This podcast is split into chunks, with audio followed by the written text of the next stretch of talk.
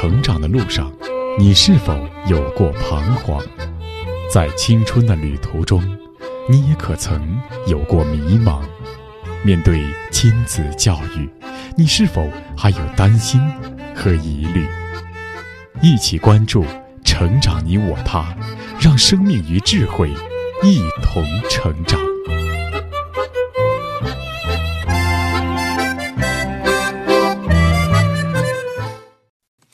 愿生命与智慧一同成长。海内外的各位听友，大家好，欢迎来到《成长你我他》，我是您的朋友钟庆。听众朋友，孩子出生的头三年是智力发育和心灵发育特别关键的三年，这样一个结论已经得到了许多科学家和教育学家的印证。那么，作为父母，到底要用什么样的方式去养育孩子呢？我们传统的养育方式，比如说给孩子哺乳、喂养。呵护孩子健康，也会逗孩子玩等等，这些是不是足够了呢？如果说从孩子的大脑是早产三年的早产儿这个前提来出发，那么我们传统上对于养育孩子方式的许多认知，是不是存在着不足或者偏差呢？那今天的节目，我们就继续来聆听华东交通大学母亲教育研究所所长王东华教授所著的家庭教育专著《发现母亲》。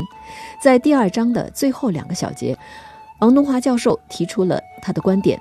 他认为，在过去以及目前，孩子的早期智力发展被严重的忽视，这是一个近乎残酷的事实，就相当于是对孩子智力的阉割。那么，他这个结论是否言过其实？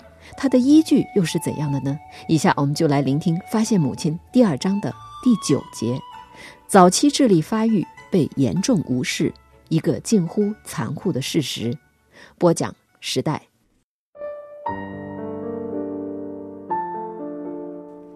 早期智力发育被严重无视，一个近乎残酷的事实。孩子的大脑发育显示着教育机会上。正在流逝的时间，然而目前为止，人类认识到官僚主义是一种巨大的浪费，战争是罪恶的，认识到仇恨是一种不幸，但是却没有真正认识到婴儿早期智力发育被严重无视，甚至相当于是对儿童智力的阉割。这种愚蠢就像将树木砍伐，然后再呼唤森林。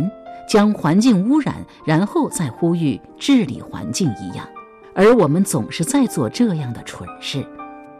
对此，加拿大神经外科医生潘菲尔德说：“人脑是一个活生生的、不断成长的器官，但它受到自身功能发育的规律所制约。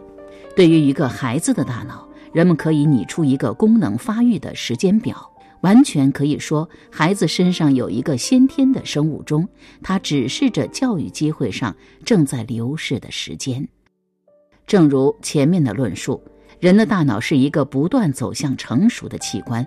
当幼儿的大脑主管语言的部位受到损伤，因而失语之后，几个月后，他就可以在大脑的其他部位创造出一个新的言语中心。但是如果是一个成人的大脑的重要部位受伤，他要创造一个新的言语区域就极其困难。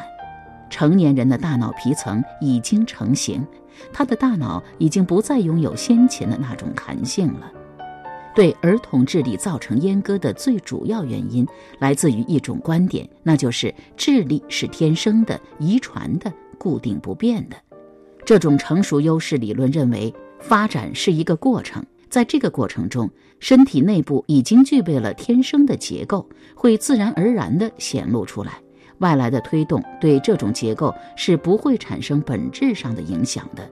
因此，人们相信学龄前幼儿没有教育和学习的可能性。现在的学校教育制度正是建立在这一指导思想上的。在涉及到婴幼儿智力开发时，这种等待主义的观点便更是顽强了。比如。在国外和国内都有这样的现象，就是对进入小学之前就学会阅读的孩子进行研究时，都发现，这些孩子很少出自较高层次的家庭，有相当一部分阅读能力超前的孩子都出自极普通的家庭。究其原因在于较高知识层次的家长熟知这类人类以往的理论，并且认为阅读只能由训练有素的老师来教，家长不应该参与这一过程。而不那么了解这些传统观念的家庭，则高高兴兴地帮助孩子学习识字读书。因此，更多家庭面对孩子的童年都采取一种放任的态度，那就是让孩子玩儿。其实，玩也是一种学习，而且是一种主动积极的学习。但既然是学习，就存在不断进步的问题。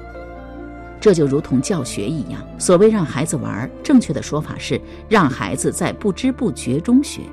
同样是搭积木。在开始是让孩子训练手的灵巧性，在稍大之后可以告诉每一块积木的作用。同样是玩，效果却不大一样。既然有目的，那就不是纯粹的玩。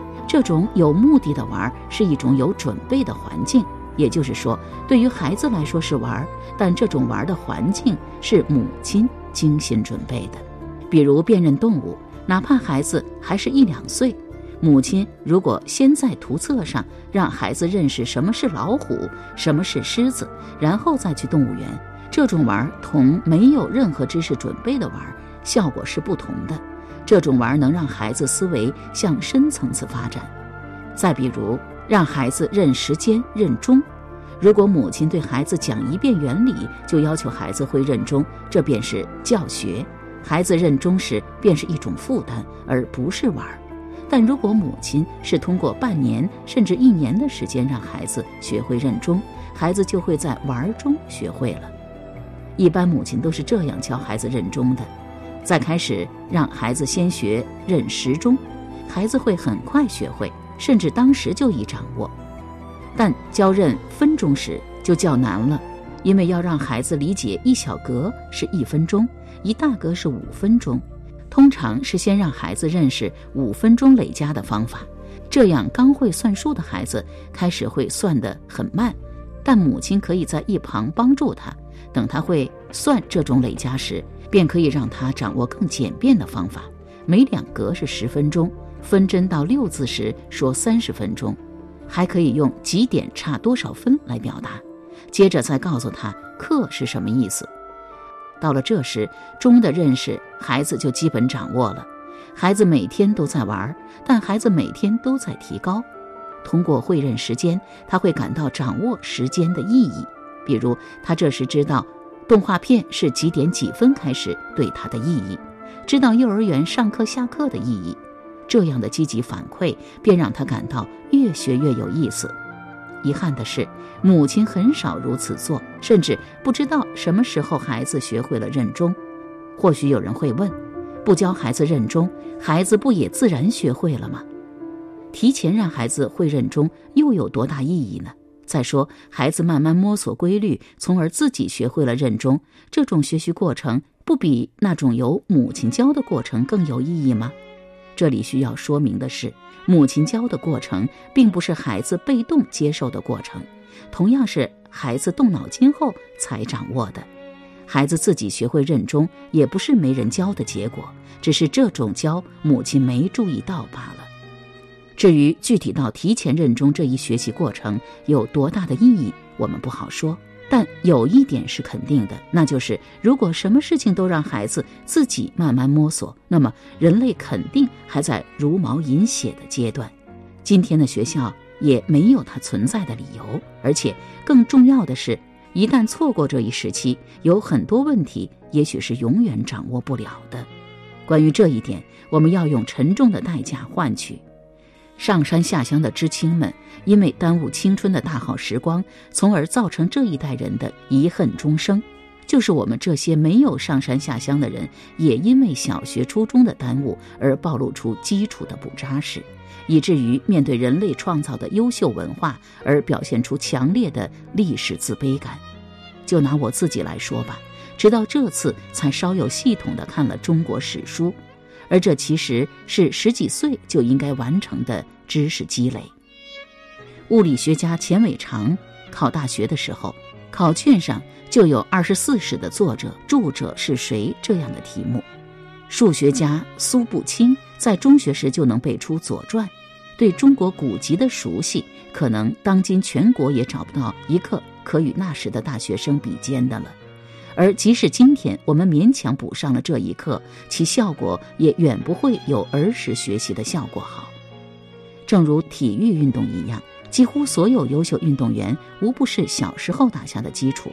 我们从来没有看到一个中年人因为刻苦锻炼而能出最好成绩的，从来没有看到一个棋手是退休后才取得佳绩的。体力如此，智力也是如此。美国儿童心理学家《从出生到三岁》一书的作者伯顿 ·L· 怀特先生说：“如果一个三岁的幼儿在语言和解决问题的技能等这些学术方面的领悟和开窍被推迟六个月或更长时间，那么他就不可能在以后的学业经历中获得成功。”怀特先生的这个结论虽然绝对了一些，但他的意思是明白的。那就是要重视早期教育，不要让儿童的智力遭到阉割。尽管中国历史上非常重视这种最佳期，如武术中强调童子功，戏曲中强调幼功等等，但是没有上升到一个普遍重视的高度。而这种重视童子功、幼功的做法，在近现代还遭到反对和挞伐。而这种对儿童早期发育的严重无视，这种相当于智力的阉割，却还日重一日。今天该是我们好好反思的时候了。在中国传统的学习中，的确非常重视童子功，因为在幼年熟练掌握的技能，确实对人的一生影响深远。但是在我们的传统上，大多数的教育者。会信奉棍棒教育，或者会强压给孩子大量无趣的刻苦的练习，这也会给孩子的发展带来副作用，那就是会压制孩子天然的自由生长。从生长的规律来说，孩子的幼年需要游戏，需要玩耍，需要满足孩子自主选择、自主行动的需求。这样才能够在孩子与环境的互动中来生发出许多支持他未来发展的能量，比如想象力、创造力等等。因此，现代先进的教育更强调要保护孩子天然的学习兴趣。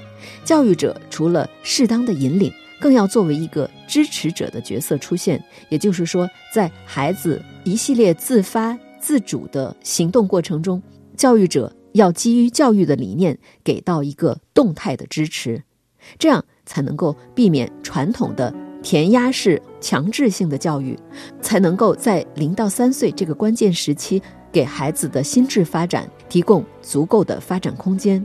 那么，在孩子零到三岁这个阶段的教育与孩子后续的发展和后续教育的关系应该是怎样的？我们继续来听《发现母亲》第二章的第十节。我们现在所有的教育都是再教育。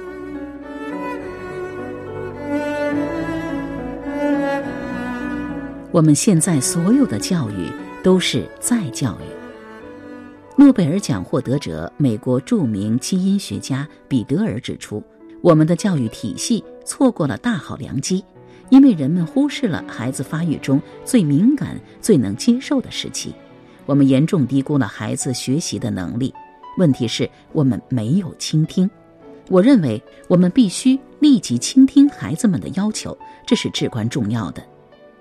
正如彼得尔所说，由于我们大大低估了婴幼儿的学习能力，因此我们是在孩子已经养成不好的习惯之后再去教育。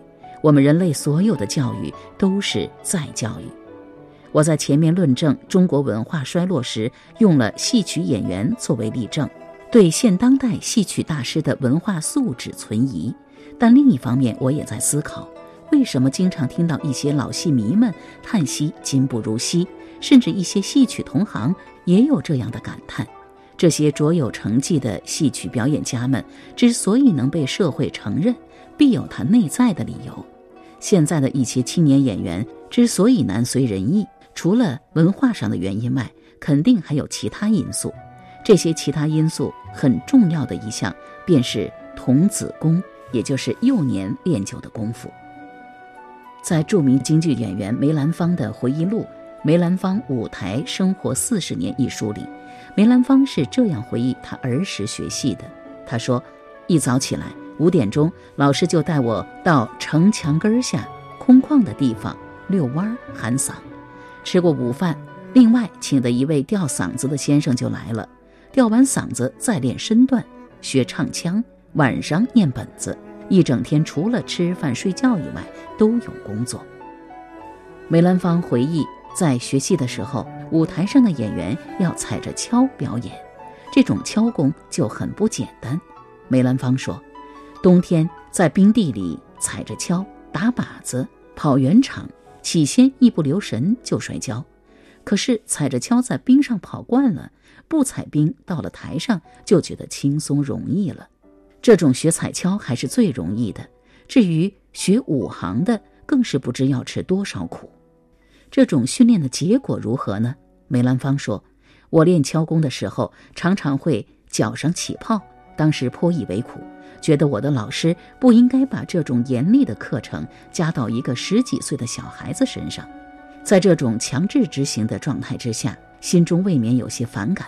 但是到了今天，我已经是将近六十岁的人，还能够演醉酒、木柯寨、红泥兰一类的刀马旦的戏。”就不能不想到当年教师对我的严格执行这种基本训练的好处。过去的京剧教育有一些不好的做法，如学戏便是打戏，不打不成才等。我们要把必须做与如何做分开。童子功是必须做的，但可以用更好的方式来进行，因为一旦错过了这一时期，很多技巧便无法掌握。在某种技术上如此，在人生其他问题上也如此，往往都是让孩子自己随心所欲而走上不可持续发展的胡同，然后再寻找解决的办法。有的或许会痛改前非，有的则继续发展，幻想能闯出新路，而最终越陷越深。比如，人生最重要的一项品质就是完成的能力，这是所有天才最突出的品质。苏联数学家克雷洛夫曾极有见地地指出，在任何实际事业中，思想只占百分之二至百分之五，其余的百分之九十五至百分之九十八是实行。任何一个有所成就的人都是这方面的模范，并且很小的时候都已表现出来。一些杰出人物在儿时的吃鱼，一种痴心不改、一走到底，正是这种品质的折射。但是现实中太多那种半途而废的人了，我常感叹，即使给这些人三百年的寿命，也难跻身于一流人物的队伍中。何以如此呢？原因大多是因为小时候家长在这方面没有严格要求，从而养成做事不认真、一遇困难便绕道而行的习惯与定势。这些孩子长大后，不断的选择新的领域，不断的改换门庭。只要达到一定的高度，便难以再上台阶，因此总是表现出普通的能力。其实做任何事情，其原理都是相通的。最困难的地方，正是最有价值的地方。突破了这个极点，便是一种新境界。遗憾的是，我们养成了这种半途而废的习惯，再想学到那种殚精竭虑、锲而不舍的苦斗，就难上加难了。但是除了母亲、父亲以外，我们却没有一个地方去让孩子学会这种能力，具备这种素质了。显而易见，一旦养成不好的习惯，再去改正就不是件容易的事了。俄国教育家沃多索瓦指出，在儿童教育中，主要的是要培养有良好的道德习惯，但是不好的是，传统上没有从摇篮时期起就开始对儿童进行教育。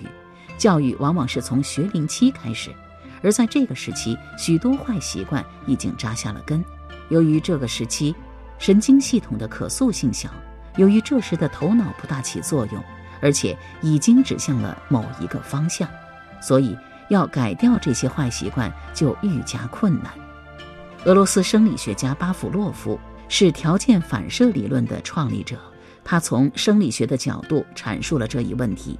认为儿童习惯和需要的形成是以儿童大脑里某种固定的神经联系系统为前提，这是大脑高级部分的动态模型，或叫做思维定式。破坏这种动态模型，对于一个人常常会体验到一种痛苦。动态模型的基础越牢固，人在破坏这种动态模型或者叫思维定式时所受的痛苦也越大。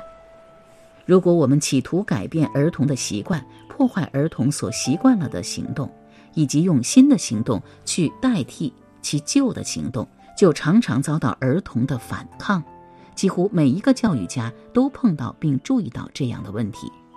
铃木正一认为，要改掉坏的习惯是不可能的，唯一能做的便是培养正确的习惯，以超越它。他举例说，很多孩子把音符哆来咪发的半音发。拉高，这是因为已经按半高音的发训练的结果。要把这个已经高半音的发恢复到原来像白纸一样是不可能的，因为那是已经固化了的东西。怎么办呢？那就是让他们学会一个新的正确的发的音，那个错误的发的音。如果是听过五千次后掌握的话，那么就让他们把正确的发的音听上六千遍、七千遍。这样做，即便一开始不起作用，但用不了多久，与原先掌握的错误的发音相比，听了六千遍以后养成的正确发音的力量，作为能力就占了上风。这样，新的能力养成了。如果孩子染上了坏习惯，为了杜绝它，就要培养起良好的习惯。假如那个恶习是在现实生活经过一百次的反复形成的话。那么相反的，良好的习惯就要反复训练一百五十次、二百次，这样孩子养成了新的能力，恶习就自然消失了。对再教育有更深体会的，当属苏联教育家马卡连科。他的最富创造性的十五年时间，是在为帮助流浪儿童和少年违法者所组织的工学团中度过的。马卡连科这样说。儿童将成为怎样的一个人，主要的决定于你们在他五岁以前把他造就成一种什么样子。假如你们在五岁以前没有按照需要的那样去进行教育，那么以后就得去进行再教育。可是像马卡连科所说的这种再教育是相当困难的。如果你们不能够合理的教育自己的儿童，如果你们稍有疏失，对儿童关心不够。或者是有时候偷懒起来，放松了对儿童的教育，那时候要加以改造和矫正，就必须下许多功夫了。再教育需要更大的力量、更多的知识、更大的忍耐。这样的工作即使获得完全的成功，对父母也会造成经常的苦痛，会使他们伤尽脑筋，又往往能损害父母的性格。马卡连科认为，有的父母根本做不好再教育工作，只好把孩子送到工学团去。有的工学团对这样的儿童也没有什么办法。到社会上，这些儿童仍然不能变成社会上真正需要的人。从以上我们举出的如马卡连科等这些教育家的论述中，我们可以看出再教育的困难。我们很多的教育家都是在做这种再教育的工作。甚至与其说他们是教育家，不如说他们是再教育家。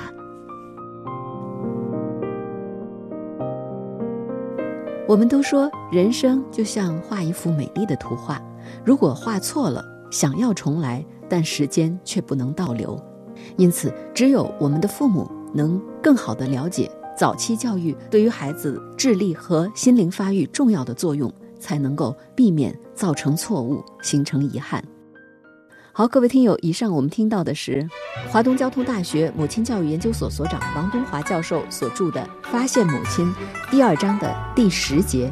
我们现在所有的教育都是再教育，这也是第二章的最后一节。那今天的节目到这就告一段落了。编辑钟庆，感谢您的收听，下期节目我们再会吧。